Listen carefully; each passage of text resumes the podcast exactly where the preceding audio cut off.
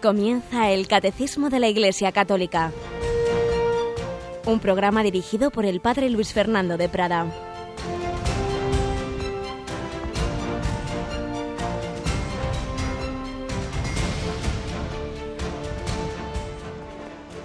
Muy buenos días, querida familia de Radio María, y estamos en esta octava de Navidad, estamos como si dijéramos en la misma fiesta de ayer, por ello seguimos con ese profundo y verdadero y sincero deseo, santa y feliz Navidad, santa celebración de este nacimiento de nuestro Redentor, el que viene a dar respuesta a todas nuestras preguntas, el que viene a dar cumplimiento a todos nuestros deseos, el Hijo de Dios hecho hombre ha nacido por cada uno de nosotros, por ti y por mí.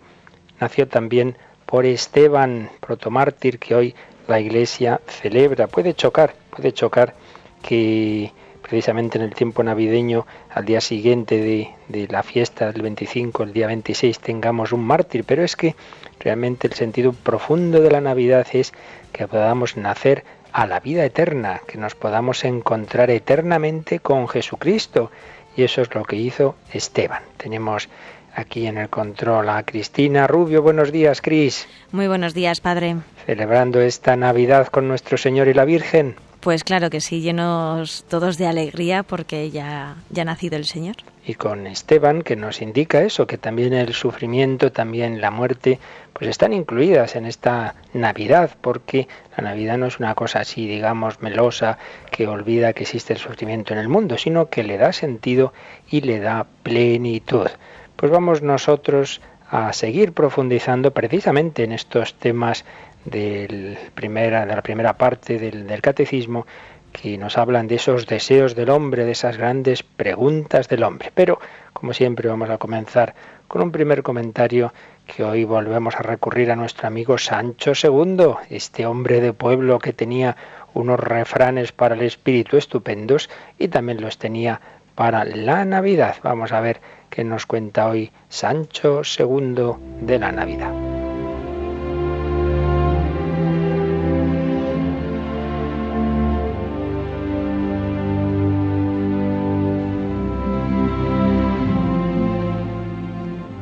Decía esto. Si no anduviera yo estos días un poco macanche, con la voz atormentada, y si no tuviera una oreja enfrente de otra, me atrevería con el villancico La serrana de la sierra y la gitana de Egipto.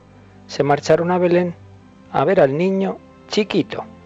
Y tan chiquito, un churumbel lloriqueante que podía ser aplastado por cualquiera de los asesinos de esas clínicas que sabemos, pero ese niño es todo un Dios. ¿Cuándo aprenderemos a no despreciar nada, por chico que sea? Hasta un cabello hace sombra. Todo vale. En el reino vegetal es chica la pimienta, pero es calienta. En el reino animal, chica es la abeja, pero da miel y cera. Y al respectivo en el reino de Dios todo vale aunque sea una miaja. En chica red puede caer gran pez si es Dios el pescador.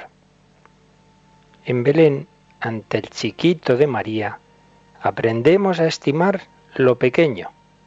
También son pan las migajas y un pajar se llena con pajas. En Belén no hay rascacielos, pero nosotros, como paletos o balicones, dale que te pego a admirar lo desmesurado en vez de poner los ojos del alma en los seres humildes, como hace Dios en los niños y en los viejos, que no somos pequeños, sino que nos vamos haciendo pequeños, que es mejor.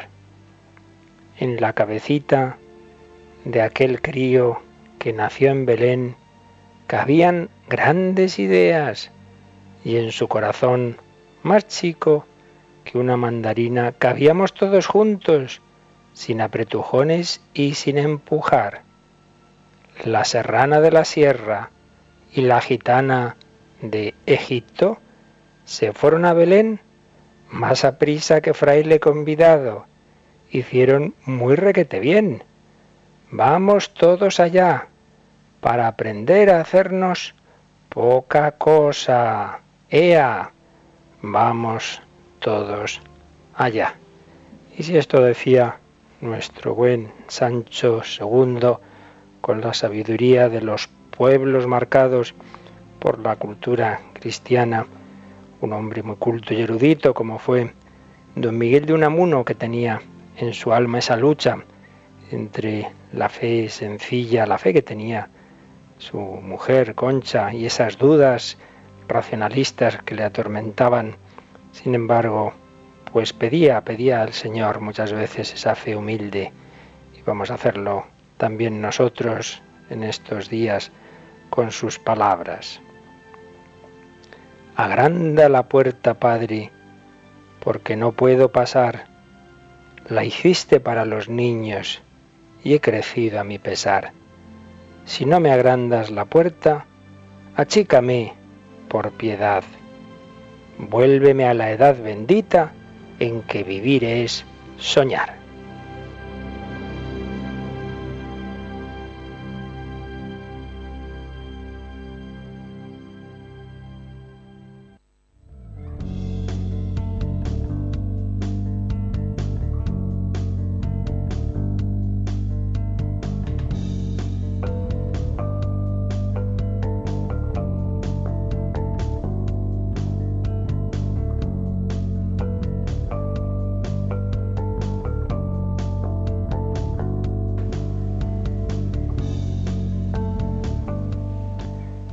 Pues vamos adelante. Os recuerdo que estamos en esta primera sección de la primera parte del catecismo, en un capítulo con un título bien significativo. El hombre es capaz de Dios. Si nuestro estómago es capaz de alimentarse, si podemos beber, si tenemos oídos para oír y ojos para ver, tenemos un alma que es capaz de Dios, que es capaz de conocerle, que es capaz de relacionarse con Él, que es capaz de amarle, antes de ver cómo Dios nos habla y de la respuesta de la fe a Dios, tenemos que ver si en efecto tenemos esa capacidad para recibir su palabra, esa capacidad para hablar con Dios. El catecismo empieza, digamos, desde abajo, desde la antropología, desde el deseo de Dios, porque como nos ha recordado el Papa en Evangelii Gaudium, es absurdo dar respuestas a preguntas que no se hacen. Cuando a uno no le interesa un tema, pues ya puedes darle muchas charlas que le dan igual. Primero tenemos que ver si al hombre le interesa Dios, si necesita a Dios, si tiene deseo de Dios. Y de hecho es el titulito de este apartado en el que estamos dentro del hombre escapa de Dios. El primer eh, título es El deseo de Dios. Y habíamos visto el número 27, cómo en efecto el deseo de Dios está inscrito en el corazón del hombre. Habíamos empezado por ahí el ser humano tiene, quiera o no, una serie de deseos y de preguntas. El hombre se pregunta por la última verdad, por el sentido de la vida, por el origen del mundo, por el más allá. El hombre tiene deseos, deseos de conocer esa verdad, pero también deseos de un amor incondicional. Desde chiquititos esperamos que alguien nos sostenga y abrace, como en ese primer abrazo de nuestra madre cuando acabábamos de nacer y estábamos llorando. Deseos de plenitud, deseos de felicidad, deseos de vivir, deseo de que no acabe es los momentos de alegría, de felicidad. Pero veíamos cómo ese deseo choca con unos muros que vamos poco a poco descubriendo en la vida, algunos muy prontos, muy pronto, esos niños los que hablaba el Papa en el mensaje de Navidad, que desde pequeños experimentan la guerra, el sufrimiento, la muerte o que les hacen niños soldados, pero en lo normal en, tantas otras vidas en nuestra sociedad, pues es que es poco a poco que vamos descubriendo esos límites, vamos descubriendo esos defectos de nuestros padres, que la amistad no es tan buena como nos parecía, que tenemos una serie también de limitaciones físicas, psíquicas, morales, que muchas veces nos fallan los demás, que las cosas no responden a lo que esperábamos y todo ello nos lleva a esa paradoja del deseo. No podemos dejar de desear, pero nuestros deseos nunca se cumplen como hubiéramos esperado, como hubiéramos querido. Y eso, este juego entre nuestros deseos de plenitud y la realidad limitada, decíamos que puede llevarnos a cuatro grandes posturas en la vida, dentro de las cuales podríamos eh, esquematizar, digamos, las grandes respuestas que ha habido en la historia de la humanidad y las grandes ideologías, etcétera. En alguna otra ocasión lo, lo ha hecho un servidor, ese esfuerzo de de ver cómo más o menos todas las grandes posturas eh, en la historia de la humanidad las podemos encajar en, este, en estas respuestas, cuatro posibles respuestas, dos de tipo negativo y dos de tipo positivo. Negativo es decir que al final lo que triunfa son esos límites, al final lo que triunfa es, es la muerte, por supuesto, es el sufrimiento y no podemos ser felices y, y eso es lo que realmente es la realidad. Y esa respuesta negativa a su vez tiene dos versiones, una más dramática, más trágica, que es asumir el dramatismo de la condición humana. El hombre es un ser para la muerte, el hombre es una pasión inútil, que decía Sartre, la respuesta más nihilista. Otra respuesta, en cambio, es más la muy extendida en nuestra sociedad posmoderna actual, es la del hombre light. Bueno, bueno, no nos pongamos tan trágicos, es verdad que no vamos a encontrar grandes verdades, grandes realidades, no vamos a encontrar la felicidad, pero bueno, no lo pasamos tan mal. Vamos a vivir de las pequeñas cosas, vamos a vivir de los placeres, vamos a vivir del día a día, del momento presente y no pensemos demasiado, no pensemos en la muerte, que nos angustiamos, no pienses mucho si piensas te angustias y te deprimes, vivamos simplemente de los pequeños placeres, de las pequeñas cosas, pero desde esa perspectiva, en último término, negativa, de asumir que los deseos de felicidad no se van a cumplir. Y frente a estas dos respuestas negativas a la paradoja del deseo, a la paradoja de la vida humana, están las respuestas positivas que dicen no, no, eh, antes o después los deseos del hombre se cumplen, no, no estamos mal hechos. Sí que vamos a encontrar la respuesta a nuestras preguntas y sí que vamos a encontrar el cumplimiento de nuestros deseos. Pero a su vez estas respuestas tienen dos grandes posibilidades. Una, esas respuestas se encuentran en la inmanencia, se encuentran en este mundo. No hace falta mirar hacia arriba, sino que en este mundo, en las realidades de aquí, podemos encontrar las respuestas que esperábamos, que buscábamos, podemos encontrar la felicidad, eh, podemos encontrar el cumplimiento de nuestros deseos. Respuesta que es la que se extendió sobre todo en siglo XVIII y XIX con las grandes ideologías. La respuesta está en la ciencia, la respuesta está en la economía, está en la política, quizá la, la ideología, o sí, sin ninguna duda, que más se extendió de este tipo es el marxismo, pues que prometía la sociedad justa y perfecta en el paraíso, en la tierra. Era un trasladar, trasladar a la inmanencia, trasladar a la tierra pues las categorías judío-cristianas, en definitiva. Lo que Dios nos había, nos ha prometido, pues el hombre lo va a conseguir por sus fuerzas, pero aquí. No hablemos del más allá, la religión es el opio del pueblo, lo importante es aquí. Respuesta positiva en el sentido de que se cumplen los deseos del hombre, pero en la inmanencia. Lo que pasa es que como eso no fue así, ni mucho menos, todas esas ideologías fueron llevando al hombre a todo lo contrario de lo que prometían y fueron llevándole a las guerras mundiales y, a los campos de concentración y a las sociedades totalitarias, etcétera. Poco a poco fueron cayendo esas ideologías y podemos poner como fecha simbólica de esa definitiva caída la caída del muro de Berlín, 1989. Pero ya antes, y en general, el pensamiento contemporáneo había perdido la fe en esas ideologías, así como antes había perdido en buena medida la fe en Dios y entonces se había quedado en ese nihilismo eh, del que hablábamos antes. Pero por supuesto nos queda la respuesta positiva trascendente.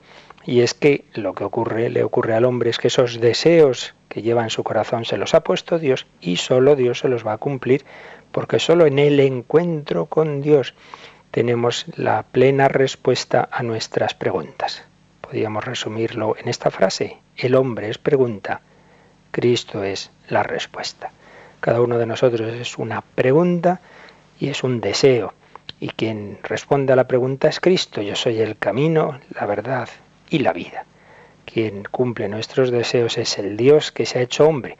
Pero hablando más en general de las religiones, la respuesta trascendente lo que nos dice es que es en Dios, en el Creador, en el que está más allá de este mundo, donde se cumplen esos deseos humanos. Por ello, la respuesta del sentido religioso la hemos querido encuadrar en este contexto. Primero hacer ver que responde a una pregunta que todos llevamos dentro. La pregunta por el sentido de la vida, la pregunta de si se van a cumplir los deseos de felicidad humana, etcétera. No es algo, por tanto, que cae del cielo así como una cosa extraña que a unos cuantos nos da por ahí. No, no, no. La pregunta la llevamos todos dentro.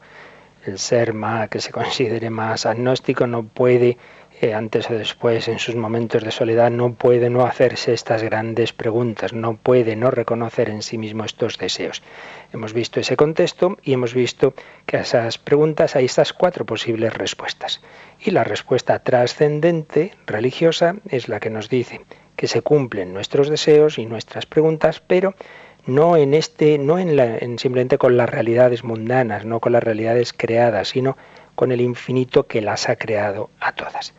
Entonces vamos a analizar un poquito esta respuesta, ya habíamos empezado a hacerlo, eh, fijándonos en el número 28, pero vamos a repetir, vamos a recordar, Cristina, lo que nos dice el número 28 sobre este sentido religioso. De múltiples maneras en su historia y hasta el día de hoy, los hombres han expresado su búsqueda de Dios por medio de sus creencias y sus comportamientos religiosos, oraciones, sacrificios, cultos, meditaciones. A pesar de las ambigüedades que pueden entrañar, estas formas de expresión son tan universales que se pueden llamar al hombre un ser religioso. Dios creó de un solo principio todo el linaje humano para que habitase sobre toda la faz de la tierra, y determinó con exactitud el tiempo y los límites del lugar donde habían de habitar, con el fin de que buscasen a Dios, para ver si a tientas le buscaban y le hallaban, por más que no se encuentra lejos de cada uno de nosotros, pues en Él vivimos, nos movemos y existimos. Así pues, en este número que ya habíamos leído, se nos han dicho varias cosas muy importantes. Por un lado, que en la historia, como ahora enseguida también recordaremos, está presente siempre la religión. Por otro lado, hace una afirmación muy valiente, y es que se puede llamar al hombre un ser religioso. Recordábamos esa famosa definición de Aristóteles del hombre. El hombre es un animal racional, pero el gran historiador de las religiones, Manuel Guerra, decía, el hombre es un animal racional religioso, decía y dice, un hombre muy sabio que, con el que tuve la suerte de estudiar historia de las religiones. El hombre es un animal racional religioso, es algo constitutivo. Bueno, ya veremos por qué, a pesar de ello, puede haber personas no solo no religiosas, sino todo lo contrario, pero en nuestra interior, en nuestra estructura, digámoslo así, está esa dimensión religiosa. Y el texto que cita el catecismo es un discurso, un fragmento del discurso de San Pablo en el Areópago de Atenas, con este final que, que decía tan bonito de que en, el, en Dios vivimos, nos movemos y existimos. Todos estamos en Dios. Vamos a analizar un poquito, como digo, esta, esta idea de que el ser humano, quiera no, de por sí es un ser religioso. En primer lugar, eh, observemos que, que, en efecto, que este sentido religioso está presente, se quiera o no se quiera, también en nuestra época. Leía yo hace unos años un ensayo de Luis Racionero, que no es que sea precisamente un, santo padre de la Iglesia Católica, pero hacía un análisis yo creo que bastante objetivo del, mundo que estaba que estábamos viviendo en los inicios de este tercer milenio con el título El progreso decadente y hacía esta reflexión precisamente sobre la religión en nuestra época. En el silencio de la ciencia sobre los fines, la, ciencia no puede hablar de los fines, solo habla de lo inmediato, de los medios, pero en el silencio de la ciencia sobre los fines habla la religión porque los humanos parecen condenados a buscar significados, valores, fondo, consistencia, sentido. Si la ciencia no se los da, lo buscarán en otro sitio. La ciencia no puede darnos valores ni, ni sentido, solo se queda en lo, en lo cuantificable y en lo material, en lo que puedes meter en una ecuación. Y a pesar de los pesares, las religiones proveen un sentido a las vidas de millones de personas en todo el mundo dan cohesión a su existencia, ofreciendo un marco de referencia sobre lo que está bien y lo que está mal. Y recordaba también y eh, Racionero que la religión satisface lo que Juan Ramón Jiménez llamaba el inmortal anhelo. Viene a ser otra manera de, de hablar de ese deseo del hombre, de esa paradoja del deseo, el inmortal anhelo por nobles, bonitas y valientes que resulten las confesiones de los agnósticos y su conocido argumento de que la dignidad humana está en la valentía de aceptar la nada después de la muerte, millones de seres humanos intuyen que hay algo más de lo que se percibe por los cinco sentidos.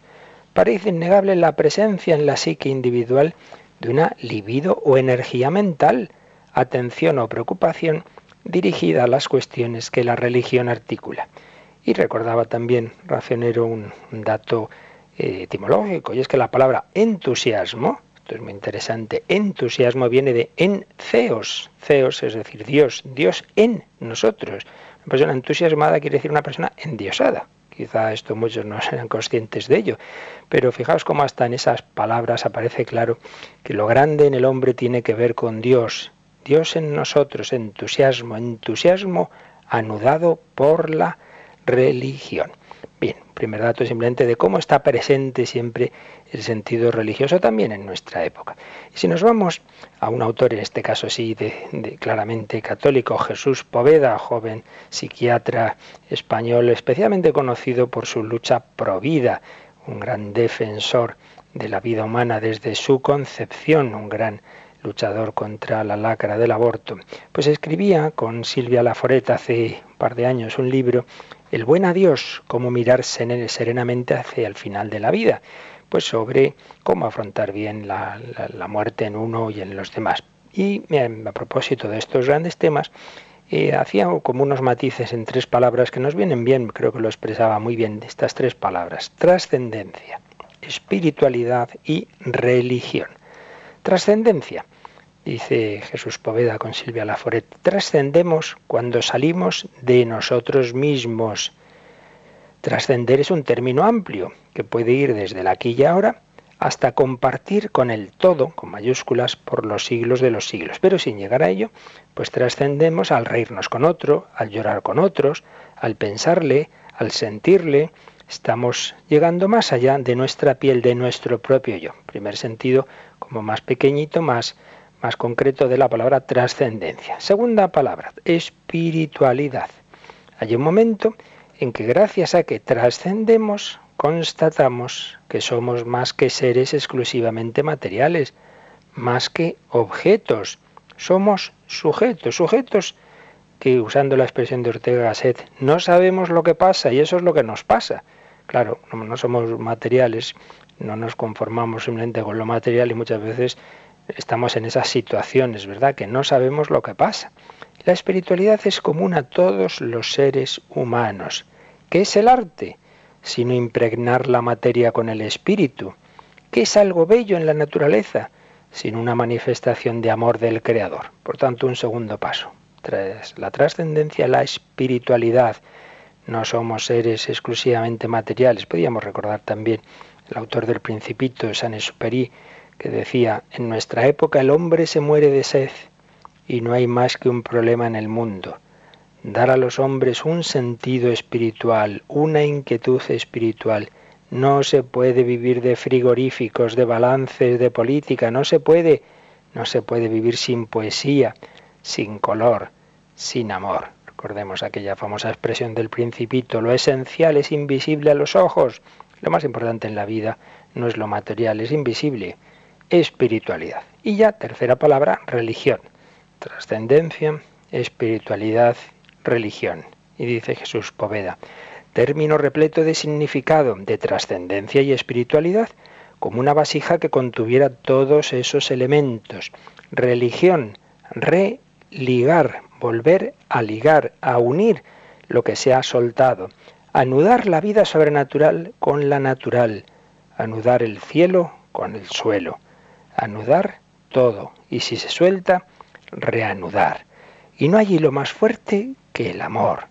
En realidad, una oración no es ni más ni menos que una frase con sentido. Y oramos cuando pronunciamos esas frases con sentido, con fe, con pasión.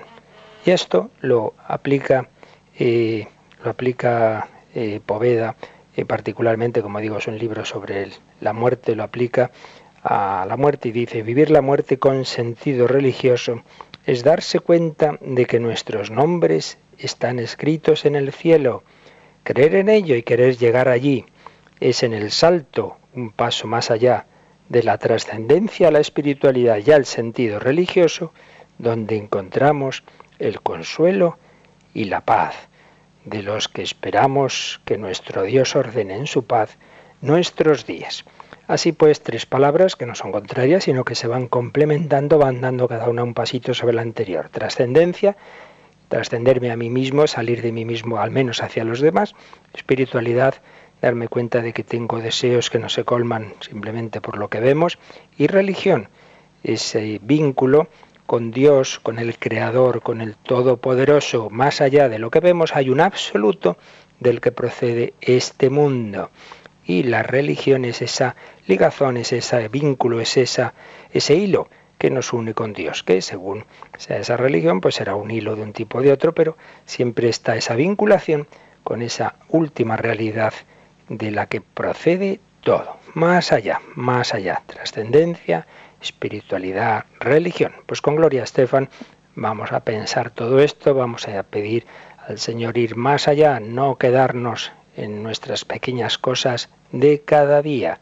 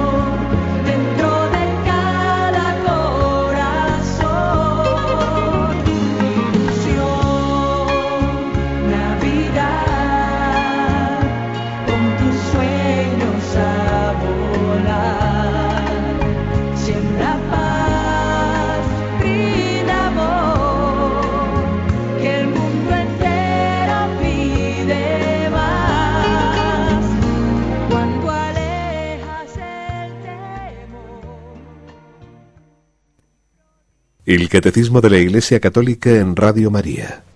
Pues aquí seguimos, en efecto, profundizando en este número 28, el sentido religioso del hombre. El hombre es un ser religioso, se trasciende, tiene espiritualidad, pero también intuye que detrás de todas las realidades está el ser absoluto, está el origen y el fin, y la religión es lo que nos une con él. Pero tras este este primer momento que simplemente es constatar este hecho, vamos a intentar analizarlo. Y en la historia, sobre todo en la historia contemporánea, se han dado pues diversas explicaciones de que tengamos, porque eso nadie niega que está ahí presente ese sentido religioso, nadie niega que la religión es un fenómeno pues universal, pero de ello se han dado, podríamos decir, tres grandes explicaciones. Una, que, sí, que tenemos ese sentido, pero que eso es algo contrario a la razón, a la, a la verdad. Bueno, pues pues tenemos, igual que uno puede tener una enfermedad, pues miren, pues muchas veces tenemos un sentido religioso pero que no responde a la realidad. Pues son todas las posturas eh, ateas de las que nos va a hablar el catecismo un poco en el número siguiente, en el 29, y con más detalle ya en el primer mandamiento, en cuando se trata de la moral y se habla de amar a Dios, pues frente a eso está, se nos va a hablar en varios números de todo el fenómeno del ateísmo. Segunda posibilidad, segunda respuesta. Es decir, no, no, no, no es que sea algo malo, no es que sea una cosa errónea o enfermiza, no, pero es una, opción de un grupo de personas. Pues que hay gente que sí, hay gente que le, que le hace bien. La religión es una opción, es una posibilidad que ayuda a la felicidad de algunas personas, pero no, no de todas. Es algo así como una especie de sentimiento. Gente que siente tal cosa, tal otra, bien, pues ellos lo sienten, pero yo no no es algo de tipo racional, no es algo de lo que se pueda hablar y dialogar o comunicar con la razón, sino que es puramente subjetivo, es algo así como, dice, mira, esta chica está muy enamorada, pues me alegro mucho, pero el enamoramiento es una cosa de ella, claro, no va a darme a mí su amor, eh, es suya con, de esta chica con tal chico. Pues estas personas sí tienen ese, sienten un amor a Dios que los demás que no somos religiosos no sentimos, lo respetamos, pero no es para todos. Segunda posibilidad. Y la tercera, que evidentemente es la que nosotros eh, pensamos, es que sí que es algo de todo ser humano, que el sentido religioso está en todo hombre, como correspondencia a la realidad más profunda de todo, que brota de todo corazón, porque todo ser humano busca el sentido último de la vida y del amor. Todo ser humano busca un amor que dure para siempre. Famosa frase de Gabriel Marcel que ya hemos repetido en alguna ocasión. Amar a una persona es decirle tú no morirás. Todo verdadero amor quiere que dure, quiere que se prolongue para siempre, pide eternidad. El ser humano pide un amor eterno y si no está sustentado en un ser eterno, en un ser absoluto, pues entonces es indudable que hay algo aquí que no, que no funciona. Diríamos en ese caso que estamos realmente mal hechos. Pues no, nosotros pensamos que estamos bien hechos porque tenemos hambre y existe eh, alimentos que nos alimentan, tenemos sed y existe el agua y otros líquidos que sacian la sed. Pues tenemos deseo de eternidad y deseo de absoluto y de amor incondicional y existe el ser que colma ese deseo. Por tanto, tercera respuesta, el sentido religioso corresponde a una dimensión de todo ser humano. Todo ser humano, lo sepa o no lo sepa, está hecho para Dios, está hecho por Dios y para Dios. Y esto ha sido la convicción extendida en la historia de la humanidad, pues absolutamente general. En todos los pueblos siempre ha habido personas individualmente no religiosas, personas ateas, pero como un fenómeno extendido socialmente es algo que ha sido extraño. En la primera cultura en que esto ocurre es el occidente secularizado, que, cosas pasan, el, lo que fue la cristiandad, la Europa dominada por la fe cristiana, es también el primer continente que está cayendo en la apostasía y en donde ya sí que ya no es una cosa tan individual, sino que por desgracia pues es algo relativamente extendido.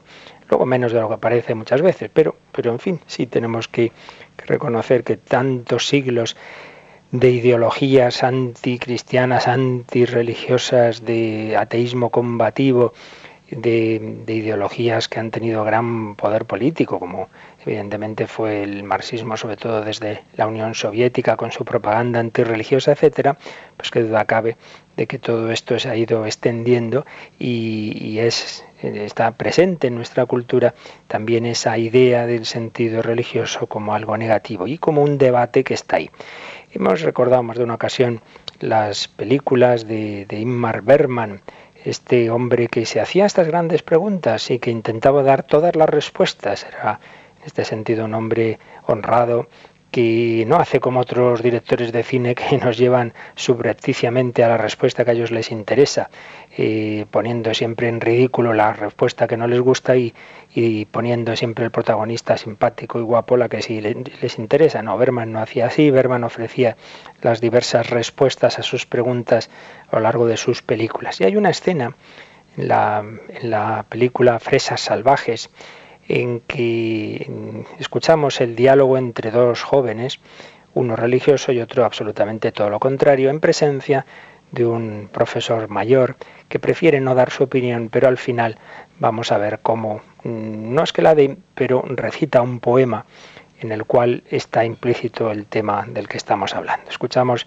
este fragmento de la película Fresas Salvajes de Ingmar Bergman, donde aparece este debate de nuestra época, este debate sobre el sentido religioso. Si tan maravillosa es la belleza que así se transparenta en cada criatura porque la vida se manifiesta en ella, cuán bello no ha de ser el eterno manantial de donde todo brota. Anders será pastor de la iglesia y Víctor médico. Nos habíamos comprometido a no hablar durante este viaje ni de Dios ni de la ciencia. Y tengo la impresión de que esa explosión lírica de Anders ha roto el pacto. A mí me ha parecido muy bonita. No comprendo cómo un hombre moderno puede hacerse pastor de la iglesia. Y Anders no es tonto del todo.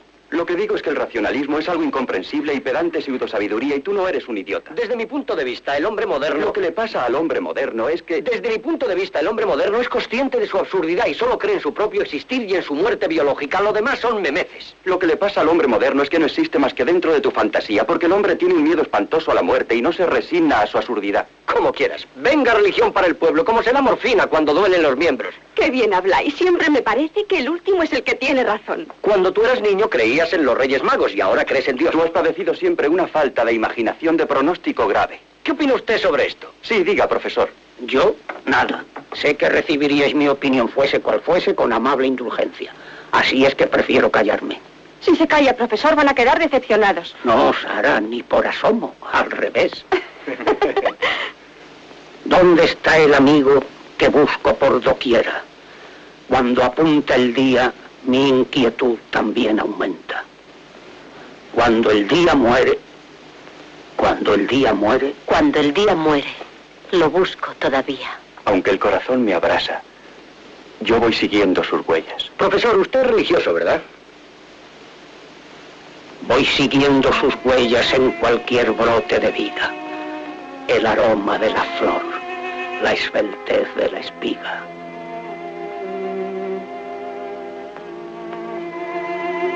En el suspiro que lanzo, y en el aire que respiro está presente su amor. Y oigo cantar su voz en el viento del estío.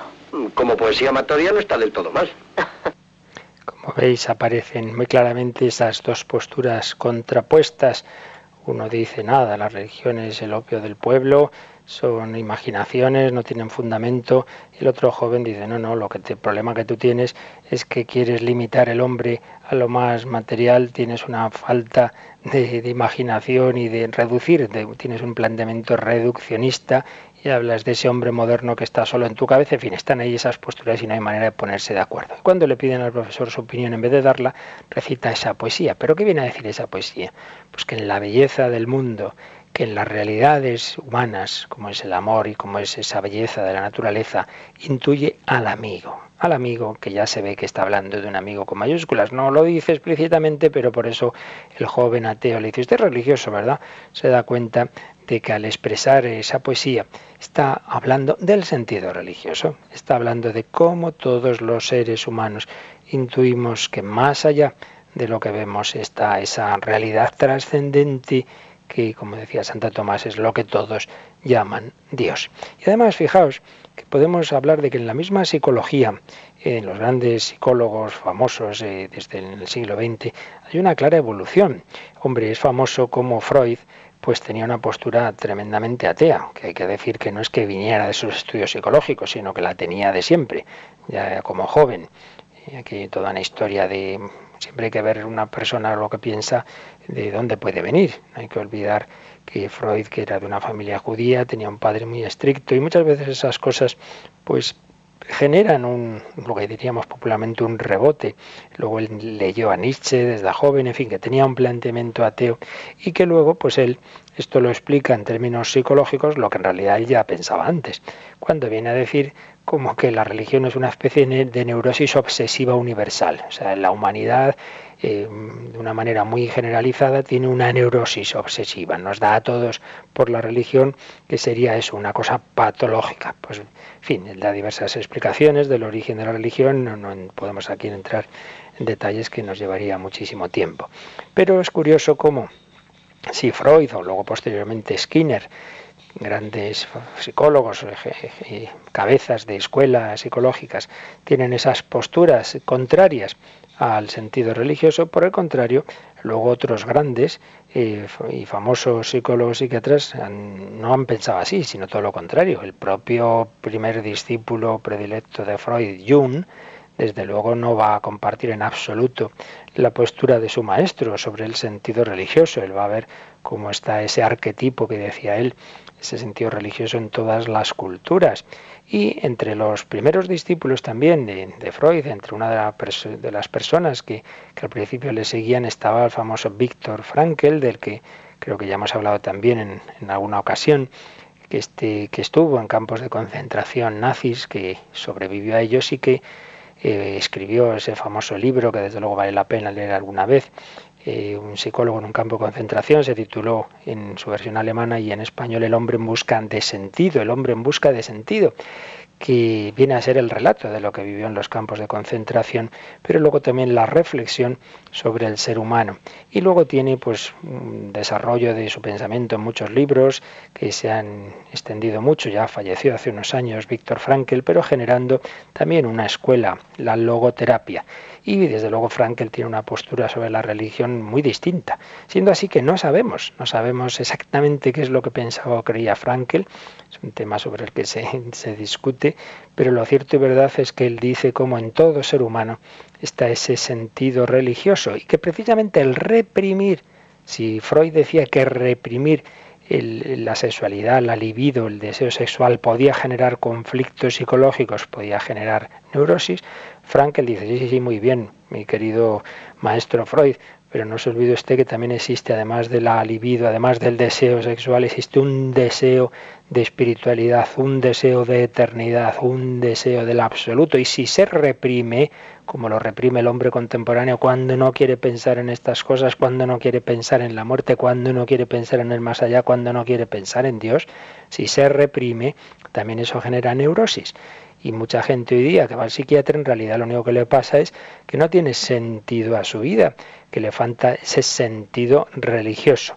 Recuerdo una psiquiatra que sigue en buena medida la corriente de, de Frankel, pero bueno, es muy autodidacta y tiene sus propias ideas y que nos contaba en una, ocasión, estando de, guardia en, un, en urgencias de, en un hospital en una ciudad de, de, costa, pues le vino un hombre de unos treinta y tantos años que un poco preocupado porque no sabía si había tenido alucinaciones. Y bueno, ¿y por, qué piensas esto? Pues que mire, yo, yo soy ateo, yo, yo he pensado, yo siempre pienso que, la, que el mundo está aquí por casualidad, que no tiene sentido y tal, y estaba ahí en la playa tomando el sol tranquilamente y de repente pues eh, fijándome en la belleza del sol y del, y del, mar y tal, he sentido pues como si de repente todo tuviera, eh, hubiera detrás de todo un amor, como si todo tuviera sentido, como si hubiera alguien detrás del mundo. Y claro, como yo soy ateo, pues estoy asustado, a ver si es que estoy teniendo alucinaciones o qué. Claro, la chica le analizó un poquito y dijo, hijo, no, no te pasa nada, no tienes ninguna alucinación. Lo que pasa es que has tenido una experiencia espiritual y yo de eso como médica no te voy a dar una respuesta. Tendrás quizá que hablarlo con un sacerdote. ¿Qué le pasaba a este hombre? Pues que tenía un sentido religioso que quería reprimir, que no quería aceptar, que no, no, no le encajaba en su ideología que pudiera haber un sentido trascendente y que pudiera haber un amor detrás de lo que vemos. Pues Víctor Frankel nos dice, sí, sí, tenemos un sentido religioso, lo tenemos, y por tanto no hay que reprimirlo. También Wilber, que este es un autor eh, actual, pues también habla mucho de ese, de ese inconsciente espiritual. Así pues, no nos creamos tan fácilmente cuando os digan por ahí, va, los psicólogos te dicen que esto de la religión es pues como los niños pequeños, ¿no? Pues que necesitan sentirse aparados por sus papás, pues como son débiles y tal, entonces mi papá lo puede todo, pues también el hombre como se siente débil en el mundo, pues mi papá Dios lo puede todo, pero eso es una neurosis y tal. Ojo, ojo. No nos creamos cuando nos dicen esas cosas, porque ya digo, eso es lo que decía Freud, pero no es lo que dicen otros muchos, ni mucho menos. Por tanto, este debate cultural de, nuestra época, pues es algo que, que, sí, que está ahí ciertamente y que hay esas ideologías, pero existen otros pensamientos muy contrarios.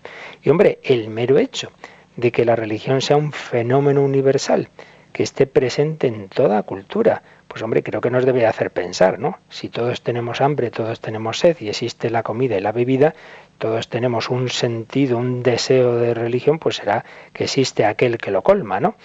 Y es que el asombro ante la naturaleza, ante la belleza, ante la vida, pues siempre ha generado en el hombre, como nos decía ese número 28 del catecismo, pues esos actos religiosos, el agradecimiento a Dios por la vida cuando nace un niño, por el amor, pues normalmente el matrimonio siempre se ha visto en un contexto sagrado, las diversas fiestas, eh, también pues el pedir a Dios ayuda ante, ante los fenómenos de la naturaleza, pero no nos creamos que la religión es solo, como también suelen decir, pues para eso, pedir la ayuda de Dios en las desgracias. No, no es verdad, porque ya digo que también está muy presente la religión en las cosas positivas, como es el nacimiento de la vida o como es el amor las diversas circunstancias humanas, el hombre pues se ha dado cuenta de que tiene que ver con Dios y por supuesto también es un fenómeno universal en el ser humano la creencia en el más allá y por ello se distinguen si los restos que encuentran los los paleontólogos son humanos o no, en que los enterramientos indican esa fe en el más allá.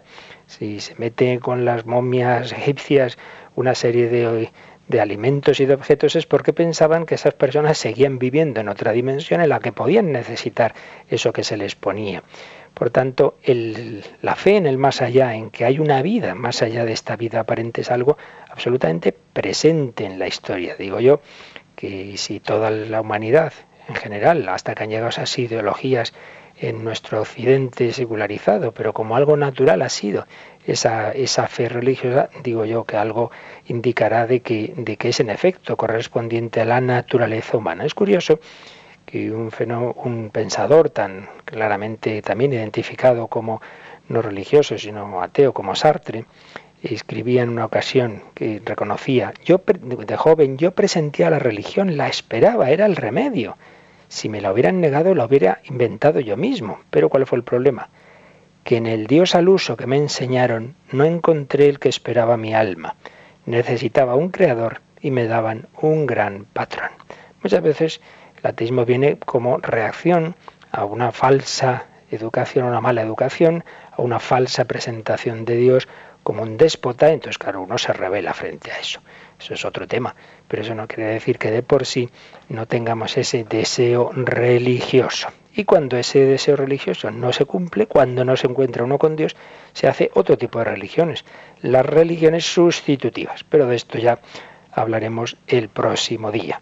Creo que nos podemos quedar hoy con estas ideas, ¿verdad? Que el ser humano es un ser religioso, que la religión es un fenómeno universal, que hay ideologías que dicen que ese fenómeno universal es patológico, pero no nos debemos creer fácilmente como que eso es lo que dice todos estos pensadores de ninguna manera, sino que si uno analiza con calma el fenómeno, más bien ve que lo que corresponde a la razón, lo que corresponde al deseo humano, es el sentido religioso y que el reprimirlo es lo que muchas veces puede generar problemas y conflictos y incluso patologías psicológicas que hoy día están muy presentes y que especialmente estudió Víctor Frankel. Bueno, pues lo dejamos aquí, lo vamos a dar una vueltecita más y si queréis hacer alguna pregunta, algún comentario en estos últimos minutos, pues ahora como siempre os recuerdan cómo podéis hacerlo.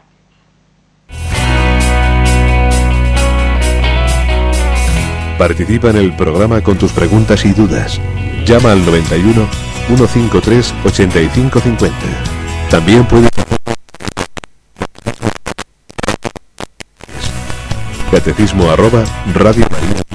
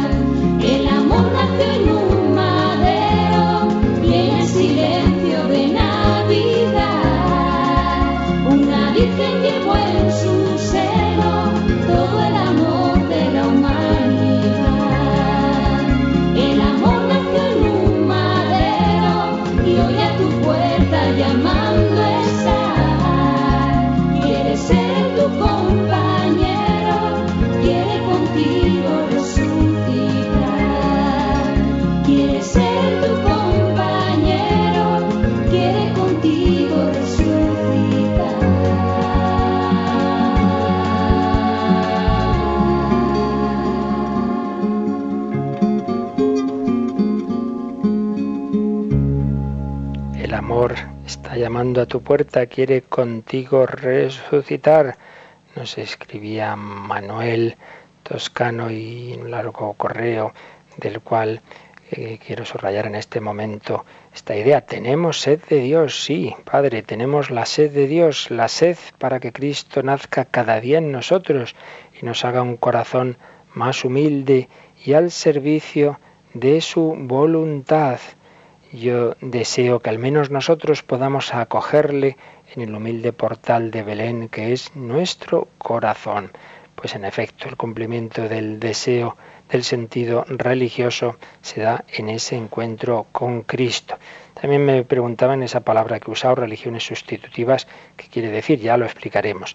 Pero, por no acabar sin decir una palabra, pues en sentido amplio de religión sería tener un valor central, un valor absoluto, en torno al cual eh, gira la vida. Pues si eso es así, en la religión es Dios, ese valor absoluto, una religión sustitutiva es cuando en lugar de Dios tú giras, tu vida gira en función de, pongamos, del deporte, en función de la política, en función de eh, determinada eh, valor de tipo, digamos, supersticioso, lo que sea, ¿no? Entonces uno mm, gira en función de ello, o mm, la salud, eh, o mi cuerpo. Entonces, ¿qué pasa? Pues que lo, todas las categorías religiosas que nosotros aplicamos a Dios, pues se hacen en función de ese otro valor. Por ejemplo, para quien ante todo vive para su cuerpo y su salud, el pecado sería, ay, que, que, he comido lo que no debería, entonces me siento mal porque voy contra, contra esta mi religión. Bueno, ya lo explicaremos. Pero antes de acabar me parece que tenemos alguna llamada. Tenemos una pregunta de Concha, de Palma de Mallorca. Ella quiere que le dé una respuesta para darle a sus amigos, porque cuando ella dice que ha empezado a rezar laudes, vísperas, la liturgia y que la llena mucho la vida, pues el, sus amigos le dicen que, bueno, que lo siga haciendo, que es una diversión. Y entonces a ella le da rabia porque dice que para ella no es como ir al cine. ¿Qué respuesta puede darles? Sí, bueno, yo primero en este tipo de discusiones creo que hay que ser conscientes de que muchas veces, por más respuesta buena que demos y la respuesta más racional del mundo. En estos temas, como oíamos en la película, muchas veces son temas, digamos, de posturas vitales que ya puedes dar razones que hay poco que hacer, ¿no?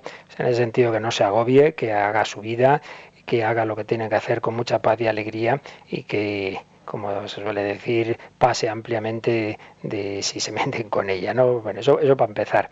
Por otro lado, pues por supuesto, el decir, bueno, eh, esto a mí me llena la vida y me hace feliz y, y cuando muchas veces se dice, ah, bueno, esa persona hace eso, allá ella, pues bien, pues entonces a mí esto es lo que me llena. Pero, hombre, el paso siguiente es lo que hemos dicho hoy día, ¿no? Que, haga ver a esas personas que todo ser humano está hecho para Dios y por tanto para el diálogo con Dios y que por tanto si yo me siento feliz con esto no es porque a mí para mí esto es mi diversión sin más, sino que es que estoy hecha para ello y tú también. Aunque tú pienses que no, si tú eh, te encontrarás con Dios, si tú empezaras a hacer oración verías que bien te iba. Haz la prueba. Si hoy día se prueban muchas cosas, pruébate también. Yo me quedaría con eso, tampoco eh, profundizaría mucho más, salvo que se viera que alguna de esas personas realmente, realmente sí que está inquieta y realmente tiene un deseo de más, y entonces, bueno, pues ya yo ya la invitaría, eh, quizá por ejemplo hablar con un sacerdote o para que le ayudara a ese acercamiento a Dios. ¿Tenemos alguna llamada más, Cris? Sí, un oyente quiere que le diga cómo puede el sentido religioso iluminar la vida de una persona que sufre esquizofrenia o otro tipo de enfermedad mental. Bueno, la fe ilumina la vida de todo tipo de personas. Yo he ido bastante a hospitales psiquiátricos, incluso de seminarista estuve tres, tres semanas en, un voluntariado en alguno de ellos y la verdad es que esas personas eh, que tienen esas enfermedades pues tienen el sentido religioso como tiene todo el mundo, como tiene todo el mundo, con, con las, con, claro, con las limitaciones propias, ¿verdad? del tipo de enfermedad y patología que sea. Entonces, bueno, en cada caso hay que ver, ¿no? Pero yo diría que la ilumina como ilumina al de todos los demás. Es decir, que la enfermedad no quita que esa persona sepa que, Dios la ama, que Dios ha permitido, es verdad, una enfermedad, en su caso de tipo psiquiátrico, que es muy dura y que muchas veces distorsiona concretamente la esquizofrenia, distorsiona la percepción de la realidad, pero que eso no quita ese amor de Dios y eso no quita que ofrezca ese sufrimiento y que sepa que, que que se va a encontrar con el Señor y que entonces ya todas esas heridas psicológicas quedarán sanadas. Yo creo que no, hay una diferencia sustancial entre cómo pueda vivir la, fe una persona eh, con una esquizofrenia y que no tengamos enfermedad, sino bueno, pues con lo que implica la enfermedad, pero que no cambia el sentido religioso. De todas maneras, estos temas, ya digo, ya los veremos un poquito más con más detalle. Pues nada, terminamos nuestra reflexión de hoy día. Mañana tenemos al padre Miguel Ángel Morán con el Catecismo de la Iglesia Católica y el sábado profundizaremos en estos temas con una que hemos estado exponiendo estos días del deseo de Dios, del sentido religioso, con la reposición de uno de los programas en que lo tratamos más a fondo todo esto hace ya un par de años en El hombre de hoy y Dios, el sábado a esta misma hora. Que el Señor os ayude a vivir bien este día de San Esteban y la bendición de Dios Todopoderoso, Padre, Hijo y Espíritu Santo, descienda sobre vosotros y os acompañe siempre a seguir viviendo una feliz Navidad.